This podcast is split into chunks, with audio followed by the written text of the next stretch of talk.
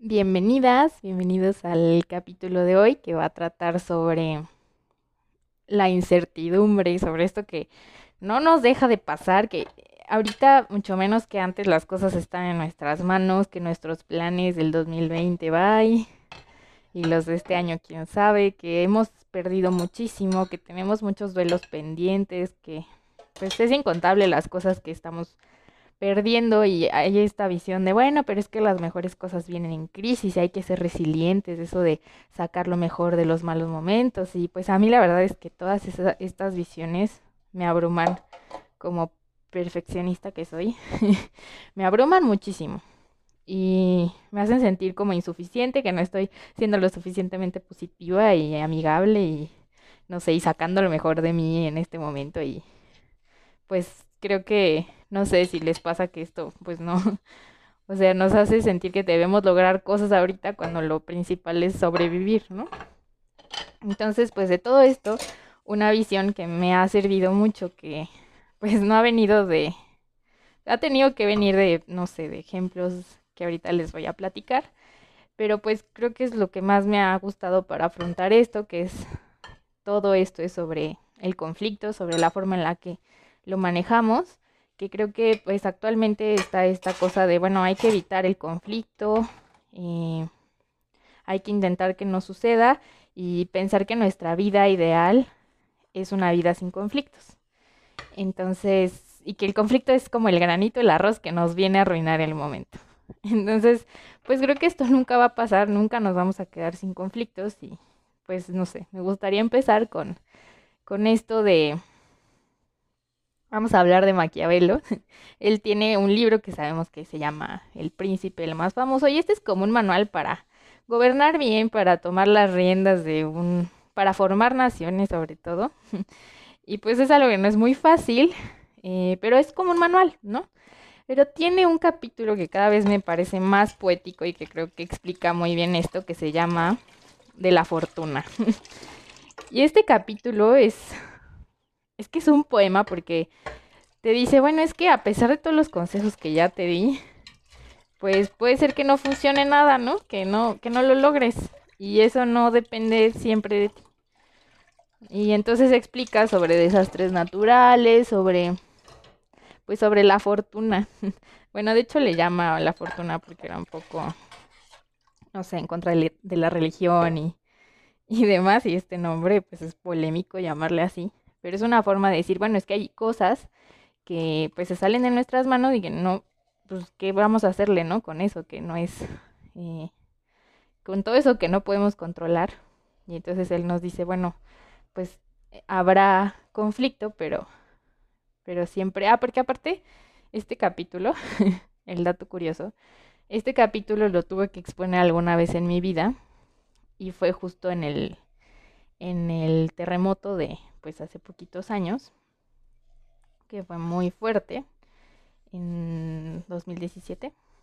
Y pues justo acaba de pasar el terremoto y me acuerdo que el maestro con el que expuse, pues me dijo, oye, ¿cómo están las cosas en México? Que no sé qué.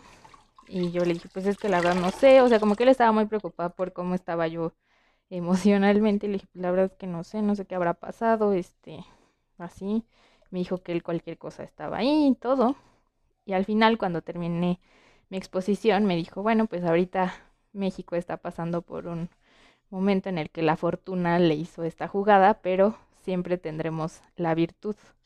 Y ya que se, ahí ya entendí mucho del texto, que creo que, aunque es sencillo, pues siempre tiene estos recovecos y era esto sobre, bueno, pues todo esto no lo entendemos, todo esto no sabemos por qué llega con nosotros, pero hay una parte de nosotros en la que podemos controlar algo, que es estar preparados, ¿no? Para cuando, o asimilar que vienen estas cosas y decir, bueno, pues vamos a ver cómo le hacemos con esto.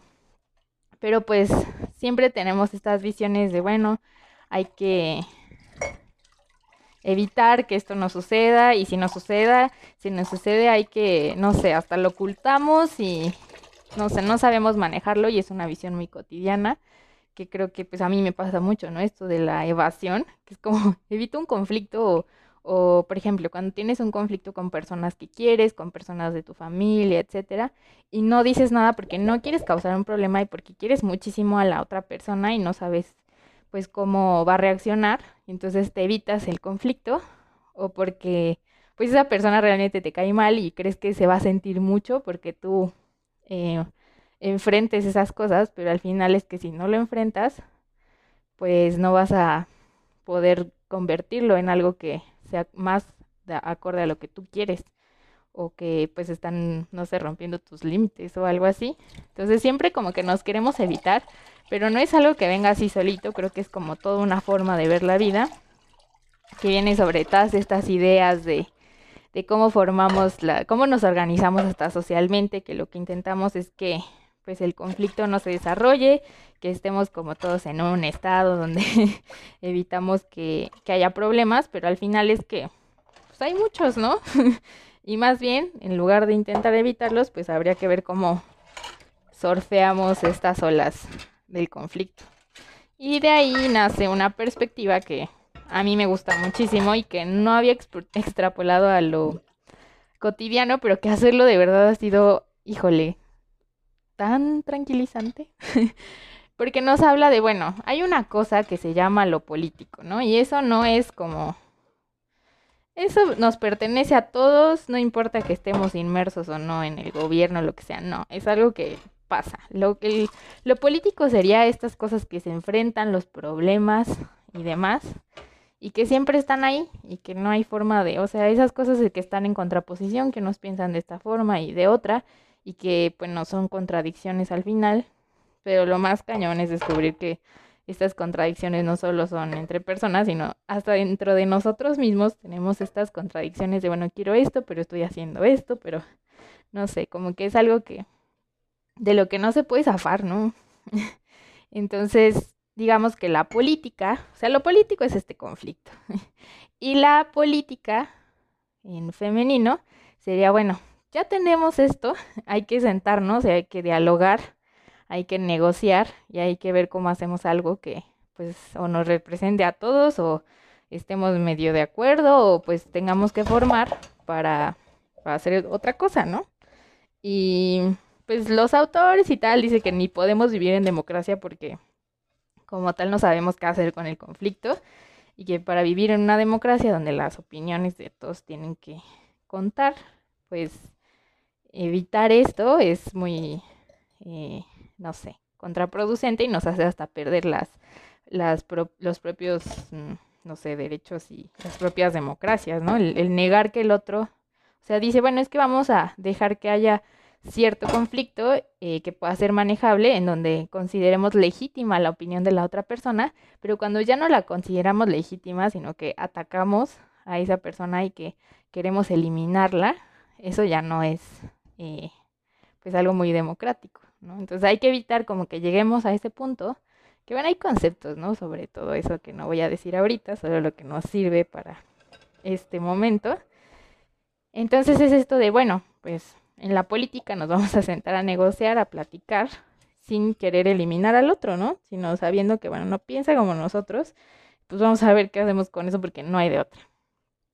Y esto pues se ha, no sé, se ha unido mucho como con, con las contradicciones que estamos dispuestos a asumir.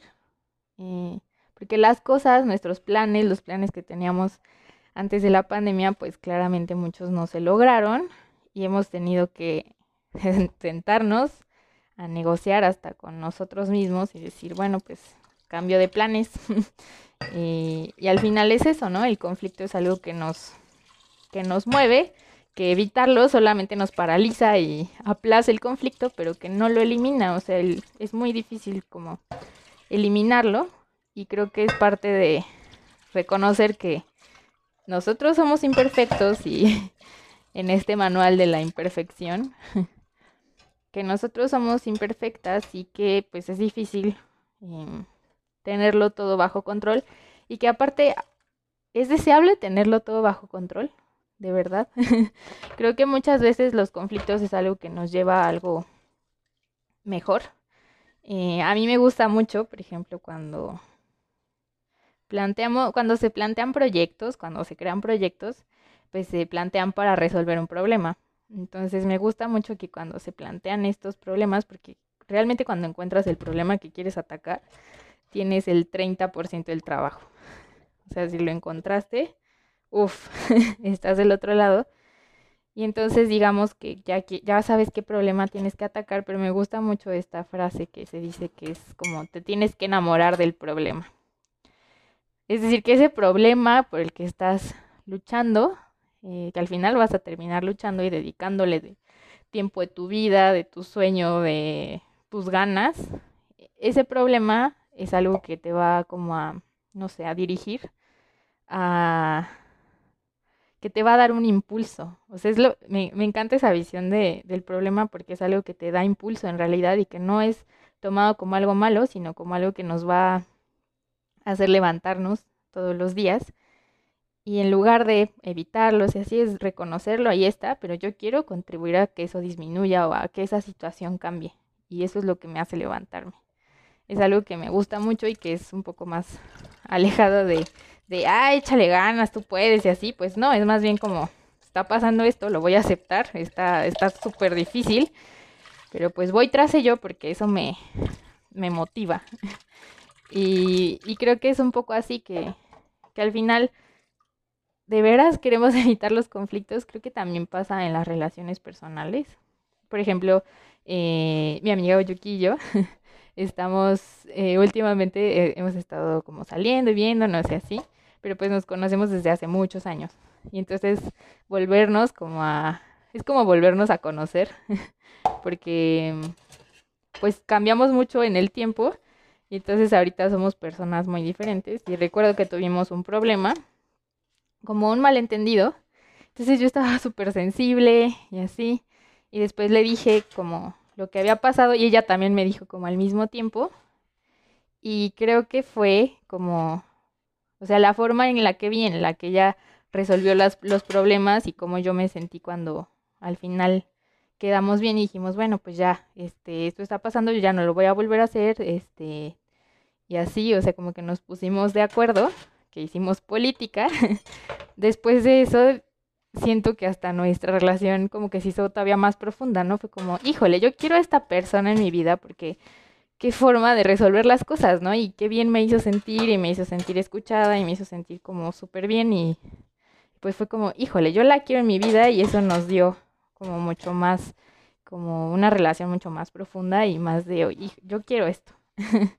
y creo que eso nos hacen los conflictos, ¿no? Como nos hacen descubrir lo que queremos, em, como esta idea de, bueno, pues en lugar de querer evitar el conflicto y querer que no pase, porque es algo muy común, ¿no? Como, pues querer que no pase, más bien hay que escoger, porque esta es otra, ¿no? Como los conflictos gratuitos, las batallas gratuitas, nos encanta la intensidad.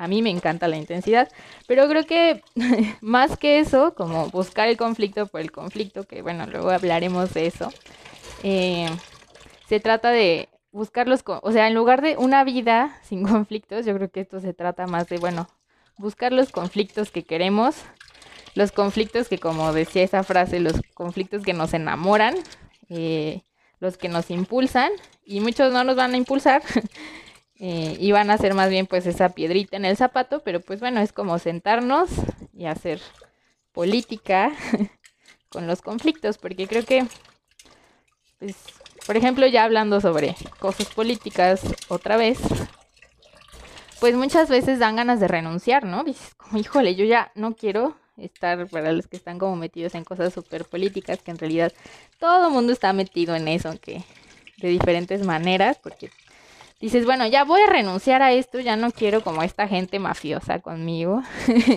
esto de la política no es para mí, y entonces te das cuenta que que no puedes renunciar. O sea, me acuerdo que yo estaba muy decepcionada de todo.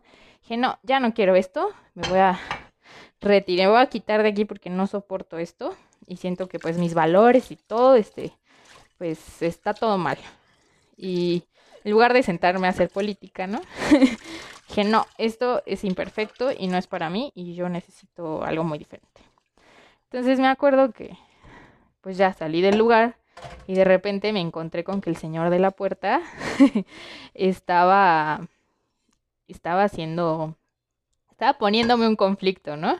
Este, para dejarme salir, etcétera y así. Y mi no sé, es que fue muy chistoso porque fue como renuncié y de repente me encontré con un conflicto ante mí y dije, "Híjole, nunca voy a escapar. O sea, siempre va a haber esto y siempre voy a tener que negociar y siempre voy a tener que sentarme a, hablar y decir lo que necesito y pues no hay escapatoria, ¿no?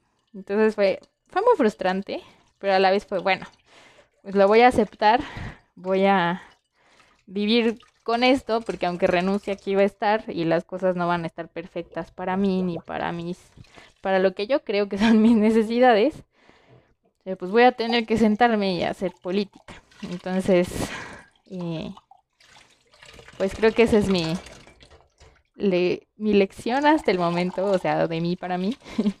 no sé si les funcione un poco, pero pues es algo que me ha servido para poder asimilar toda esta incertidumbre y todas estas pérdidas y todas estas cosas que pues nosotras queríamos de una forma y pues la fortuna vino y nos cambió.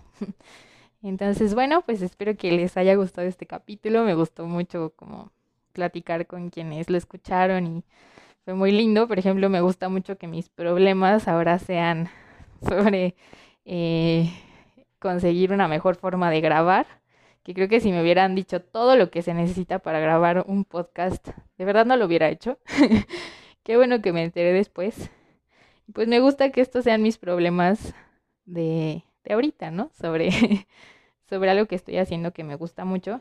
Y bueno, pues nos vemos en el en la próxima trastoterapia. Me gustó mucho grabar este capítulo y las respuestas y todo y pues me encanta no habérmelo perdido y tener más conflictos que que de alguna forma me gustan y creo que de eso se trata. Entonces, sé que no es fácil, para mí no ha sido fácil, pero pues espero que de alguna forma nos no sé, nos, nos ayude a aceptarlo. Bye.